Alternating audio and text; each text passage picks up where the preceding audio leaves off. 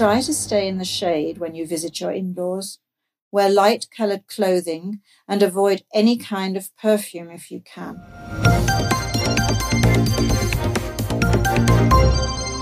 Es ist wieder Mittwoch und damit Podcastzeit bei das PTA Magazin. Hallo und herzlich willkommen zum PTA Funk, dem Podcast für PTA und alle, die uns zuhören möchten. Mein Name ist Julia Pflegel und ich bin die Chefredakteurin des Magazins. Unsere aktuelle Podcast-Folge der Serie Englisch for PTA beschäftigt sich, passend zum Titelthema in der September-Ausgabe unserer Fachzeitschrift, mit dem Immunsystem. Eine Kundin fragt in der Apotheke, welche Immuntherapie für Menschen mit einer Insektenallergie geeignet sei. Hören Sie den Dialog zwischen PTA und Kundin und frischen Sie ganz nebenbei Ihre Englischkenntnisse auf. Wenn Sie den Dialog mitlesen möchten, können Sie das auf unserer Website das-pta-magazin.de slash Englisch tun. Viel Spaß beim Zuhören und Liken nicht vergessen. Good afternoon. Can I help you? Yes, please. I've just seen an article on immunotherapy for people who are allergic to insects. Would you recommend this kind of treatment? What are you allergic to?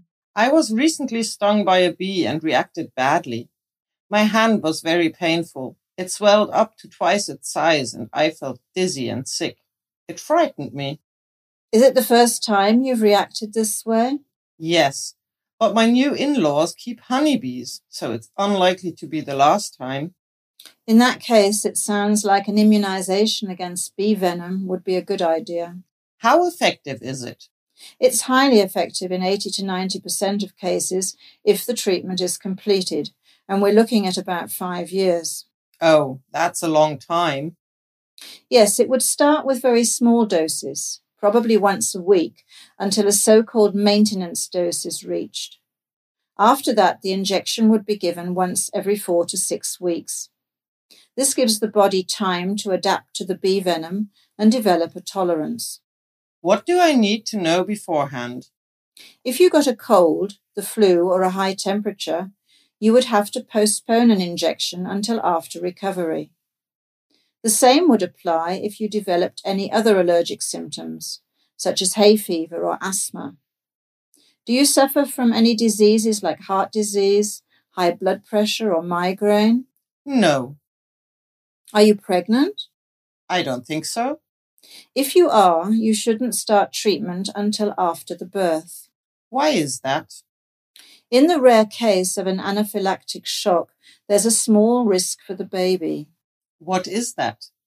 It's a severe reaction where blood pressure falls dramatically, causing circulation problems or breathing difficulties. I don't like the sound of that. Can it be avoided?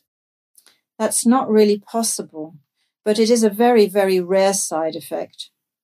Generally, the side effects are only mild, and your doctor may suggest taking a non sedating oral antihistamine to reduce the risk of side effects. What can I do in the meantime? Try to stay in the shade when you visit your in-laws. Wear light colored clothing and avoid any kind of perfume if you can. Remain as calm as possible if a bee approaches you. I also suggest you consult your healthcare provider about an emergency kit, which contains an adrenaline auto inject, antihistamine tablets or drops, and cortisone. You should always keep it with you. I will definitely do that. Thank you very much for your help. You're welcome. Das war unsere aktuelle Episode vom PTA Funk, dem Podcast von das PTA Magazin. Danke, dass Sie zugehört haben. Wir freuen uns über Downloads, Likes und Kommentare. Auf Wiederhören bis zum nächsten Mal.